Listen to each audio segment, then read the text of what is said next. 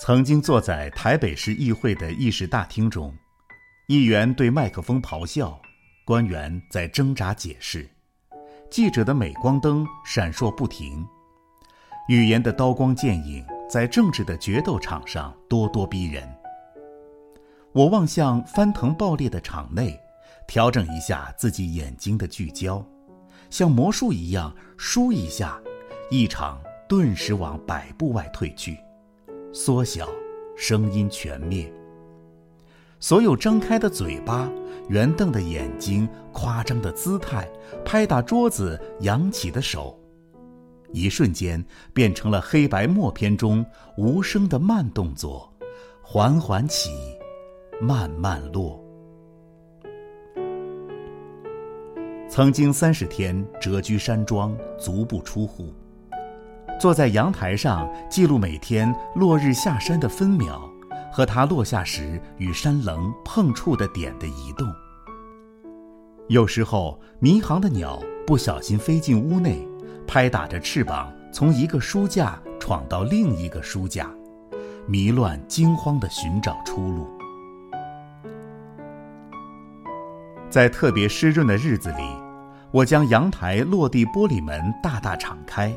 站在客厅中央，守着远处山头的一朵云，看着这朵云从山峰那边弥漫飘过来，飘过来，越过阳台，全面进入我的客厅，把我包裹在内，而后流向每个房间，最终分成小朵，从不同的窗口飘出，回归山峦。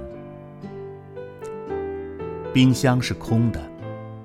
好朋友上山探视，总是带点牛奶、面包，像一个社会局的职工去探视独居老人。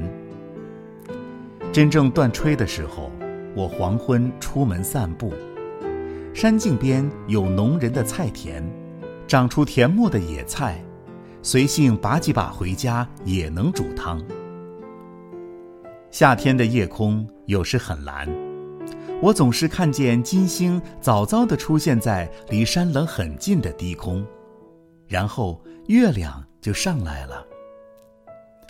夜风吹着高高的枫香树，叶片飒飒作响。老鹰独立树梢，沉静地俯视开阔的山谷。我独立露台，俯视深沉的老鹰。我细细在想。寂寞是个什么状态？寂寞该怎样分类呢？有一年的十二月三十一号晚上，朋友们在我的山居相聚，饮酒谈天。十一时半，大伙纷纷起立要赶下山，因为新年旧年交替的那一刻，必须和家里那个人相守。朋友们离去前，还体贴地将酒杯碗盘洗净，然后是一阵车马滚滚启动，伸向寒犬交吠的声音。五分钟以后，一个诗人从半路上来电，电话上欲言又止，意思是说，大伙午夜前客一哄而散，把我一个人留在山上，好像……他说不下去。我感念他的友情温柔，也记得自己的回复：“亲爱的，难道你觉得两个人一定比一个人不寂寞吗？”他一时无语。记作时常想到晚明张岱，他写湖心亭：“崇祯五年十二月，余住西湖，大雪三日，湖中人鸟声俱绝。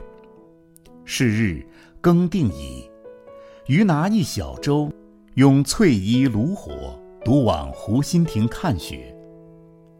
雾凇沆荡，天与雪与山与水上下一白，湖上影子为长堤一痕，湖心亭一点，与渔舟一芥，舟中人两三粒而已。深夜独自到湖上看大雪。他显然不觉寂寞，寂寞可能是美学的必要，但是国破家亡，人事全非，当他在为自己写墓志铭的时候呢？蜀人张岱，陶安其好也。少为纨绔子弟，极爱繁华，好精舍，好美婢，好娈童，好鲜衣，好美食，好骏马，好华灯，好烟火，好梨园，好鼓吹，好古董，兼以茶饮菊谑，书度诗魔，劳碌半生，皆成梦幻。